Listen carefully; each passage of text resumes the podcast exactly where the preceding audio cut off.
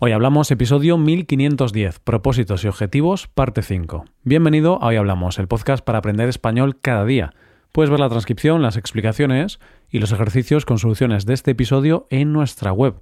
Ese contenido te puede ayudar en tu rutina de estudio de español. Hazte suscriptor premium en hoyhablamos.com. Buenas oyente, ¿qué tal? Finalizamos el tema de los objetivos.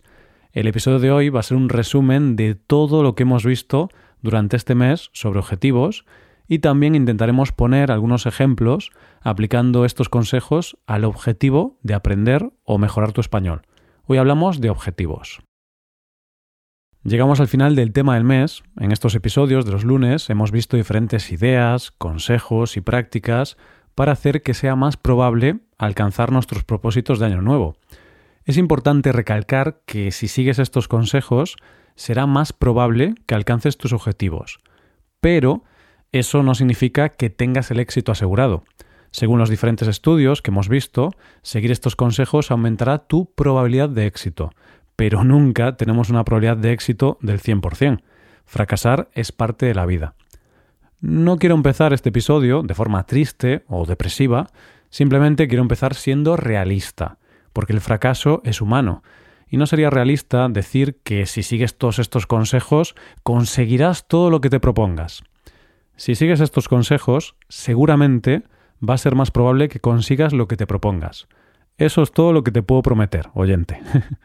Pero bueno, aunque no tengamos el éxito asegurado, aumentar las probabilidades de conseguir nuestros objetivos, de conseguir nuestros propósitos de año nuevo, es algo importante y estoy seguro de que muchos de vosotros estaréis contentos de estar un poco más cerca de conseguir vuestros propósitos. Vamos ahora a recordar un poco lo que hemos visto durante este mes. Si quieres aumentar las probabilidades de lograr tus objetivos, puedes seguir estos consejos o prácticas. Puedes comenzar el año haciendo un resumen de tu año anterior.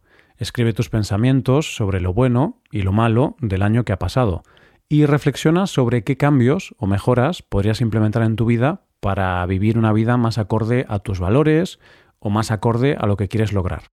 Una vez tengas tu objetivo, define el valor que tiene para ti ese propósito u objetivo. Si quieres cambiar algo de tu vida y te pones un objetivo al respecto, lo primero que debes hacer es saber por qué ese objetivo es valioso para ti. ¿Por qué quieres ponerte ese objetivo? ¿Qué importancia tiene para ti? Los objetivos deben tener unas características concretas. Un objetivo debe ser relevante, específico, alcanzable, medible e idealmente debe tener una fecha límite o un espacio temporal en el que te propongas alcanzarlo. La dificultad de tu objetivo debe ser moderada. Si el objetivo es muy fácil, va a ser menos probable que te pongas a trabajar en él. No encontrarás la motivación para hacerlo. Ocurre lo mismo si el objetivo es extremadamente difícil. Piensa bien en tu objetivo y ponte uno que sea difícil, que sea un reto, pero que puedas alcanzarlo, que tengas probabilidades de alcanzarlo si te esfuerzas y cumples tu plan. ¿Cuántos objetivos puedes marcarte? Puede ser tentador ponerte muchos objetivos para mejorar todas las áreas de tu vida en las que consideras que puedes mejorar, sin embargo, también puede ser contraproducente, y el hecho de ponerte demasiados objetivos hará que dividas tu atención y tu esfuerzo y dificultará la tarea de conseguir tus objetivos. Cuantos menos objetivos te pongas, mejor. Cuando ya tienes tu objetivo bien definido, es hora de hacer un plan. Diseña tu plan con pequeños objetivos semanales y responde a estas preguntas. ¿Qué necesito para llegar a mi objetivo?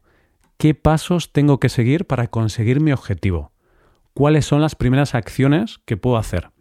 ¿Con qué obstáculos podré encontrarme y cómo podría superarlos? Después de diseñar tu plan, define cómo vas a revisar tu progreso hacia ese objetivo. Una buena manera de hacerlo es ver el progreso de forma semanal. Puedes hacer una lista de tareas o de pequeños objetivos que vayas tachando o marcando como completados de forma semanal. En esta revisión también puedes ver si algo no está funcionando, analizar por qué y hacer cambios y adaptaciones a tu plan. El plan no es algo inmutable, puede ir cambiando porque al final debemos adaptar nuestro plan a nuestra situación personal y a lo largo del año nuestra situación puede ir cambiando. Recompénsate cada vez que alcances un pequeño objetivo. Puedes hacerlo de forma semanal o incluso diaria. Date a ti mismo una palmadita en la espalda. Dite a ti mismo lo bien que lo estás haciendo. Felicítate. Si tu objetivo está relacionado con aprender alguna habilidad, como aprender un idioma, ten en cuenta la regla del 85%. Esta regla nos dice que para tener un aprendizaje óptimo, tenemos que realizar tareas o actividades en las que nos equivocamos o cometemos errores el 15% del tiempo y acertamos el 85% del tiempo. Esto, aplicado a aprender español, puede traducirse en mantener una conversación con tu profesor en la que cometas errores en el 15% de las palabras o construcciones gramaticales. Obviamente, este porcentaje es orientativo. Es imposible ponerse como objetivo equivocarse ese porcentaje en concreto, pero puede ser algo a tener en cuenta cuando te pongas a aprender español. La visualización de los objetivos puede ayudar a mantener la motivación o a seguir trabajando en estos objetivos. Respecto a esto, tenemos dos estrategias. La primera es ver imágenes de ti mismo en el futuro alteradas digitalmente. Esto puede ayudarte a trabajar en ese objetivo a largo plazo, porque hace que tu cerebro vea ese futuro distante de forma más visual. La segunda estrategia es visualizar qué pasará si no consigues tus objetivos, pensar qué pasará si fracasas, pensar en todo lo malo que te ocurrirá si no lo logras. Eso puede ayudarte a mantener la motivación y a seguir trabajando en el objetivo. Esto funciona con la visualización negativa. En cambio, si haces una visualización positiva, si piensas en lo bueno que va a pasar si consigues tu objetivo, solo te va a ayudar a empezar, pero eso no te va a ayudar a seguir trabajando en tu objetivo, y curiosamente puede ser incluso contraproducente. Pensar en lo bueno que te ocurrirá si consigues tu objetivo podría incluso reducir tu motivación o ganas de seguir trabajando en ese objetivo. Bueno, pues este es el resumen de los consejos principales que hemos comentado durante este mes de enero. Ahora es tu turno, oyente. Si te parecen interesantes, puedes intentar aplicar todos estos consejos, o alguno de ellos, a tu propósito de año nuevo. Y quizá eso te ayude a conseguirlo. Vamos a ver ahora cómo podríamos aplicar estas ideas al objetivo de aprender español, que es un objetivo que casi todos vosotros tenéis. Obviamente, aprender español es un objetivo general. Cada estudiante tiene sus peculiaridades y está en un momento distinto del proceso de aprendizaje, y cada uno de vosotros tendréis un objetivo más concreto. Quizá ya llevas años aprendiendo español y ahora estás en un momento de llegar a un nivel C1. Quizá acabas de empezar y todavía te queda un largo camino por delante. Entonces, lo primero que puedes hacer es definir de forma específica tu objetivo en cuanto al español. ¿Qué quieres conseguir? Aprobar el DELE, dedicar una hora al día al aprendizaje español, mejorar tu compresión auditiva para poder entender la radio en español o para poder ver series en español sin subtítulos. Estos son algunos ejemplos de objetivos específicos. Ponte un objetivo que sea un reto para ti, pero que sea un reto alcanzable. Es decir, que el objetivo no sea muy fácil ni muy difícil. Busca un término medio. Una vez tienes tu objetivo, es hora de diseñar tu plan de estudio.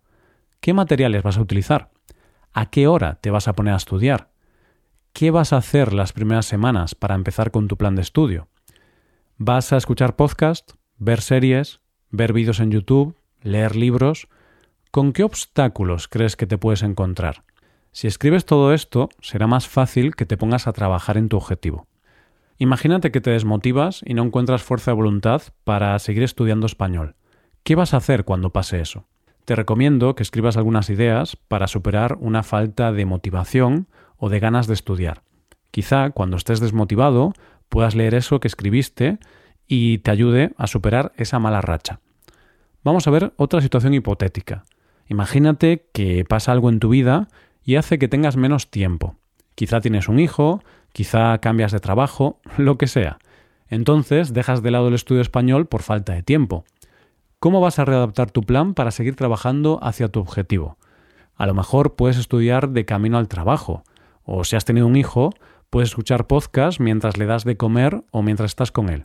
Estos son algunos ejemplos. En cuanto a tu rutina de estudio, que es la parte más importante, si quieres seguir esa regla del 15% de errores para aprender de forma óptima, deberás buscar recursos que te permitan entender un 80, 85 o 90% del contenido, aproximadamente. Si estás utilizando un material demasiado complicado, quizá sea mejor que busques algo más sencillo. Igualmente, si lo que haces ahora es demasiado fácil y entiendes todo, puede ser más eficiente buscar materiales o contenidos un poco más difíciles. Por supuesto, no hay que tomarse esta regla al pie de la letra, porque cuando aprendes un idioma está bien dedicar tiempo a leer algo o escuchar algo que entiendes perfectamente, porque es una forma de disfrutar de ese idioma que has aprendido o que estás aprendiendo. Yo, por ejemplo, con el inglés, a veces escucho algún podcast o leo algún libro que es un poquito difícil para mi nivel y esos contenidos pueden tener un 10 o 15% de palabras que no entiendo bien. Sin embargo, muchas otras veces leo o escucho cosas en las que entiendo un 95% o más. Y es algo que me gusta, porque simplemente uso el idioma para informarme sobre otros temas o aprender de algo, y al mismo tiempo practico mi inglés. Seguramente no es la forma más óptima o eficiente de aprender un idioma, pero no siempre tenemos por qué seguir la rutina más eficiente o estudiar de la forma más óptima posible. Por ejemplo, yo recuerdo que cuando empecé a aprender inglés de manera seria, dedicaba muchas horas a ver series en inglés con subtítulos, y con esas series solo entendía la mitad de las palabras o un poco más. Sin embargo, como era una rutina que me divertía, pues podía dedicar varias horas al día sin aburrirme. Entonces, obviamente, no fue una forma eficiente de aprender inglés, pero para mí fue efectivo. Conseguí aprender inglés de esa forma. Por eso, insisto, la regla del 15% de errores es útil para diseñar un proceso de aprendizaje más eficiente, pero no siempre va a ser lo mejor para todo el mundo. Para mí, por ejemplo, no lo era, porque yo para aprender un idioma quiero divertirme y entretenerme. Entonces, cuando empecé a aprender inglés, no seguí esta regla, y ahora a veces la sigo, pero muchas otras veces no. Por último, si quieres aplicar las estrategias de visualización de tu objetivo, puedes pensar, ¿Qué va a pasar si no consigo mi objetivo? ¿Qué cosas negativas tendré en mi vida? Escribe en un papel cómo de horrible va a ser tu vida si no consigues tu objetivo relacionado con el español. Aunque parezca un poco absurdo hacer esto, en realidad puede ayudarte a motivarte con el estudio. Pues esto es todo por hoy, oyente. Espero que algunos de estos consejos te sirvan para trabajar en tus objetivos y para poder mejorar tu nivel de español. Mucha suerte este año con todos tus objetivos. Muchas gracias por escucharnos. Recuerda visitar nuestra web hoyhablamos.com y hacerte suscriptor para poder trabajar con transcripciones, explicaciones y ejercicios. Esta puede ser una buena forma de trabajar en tu español. Nos vemos mañana con un nuevo episodio sobre algún tema de interés. Muchas gracias por todo. Pasa un buen día. Hasta mañana.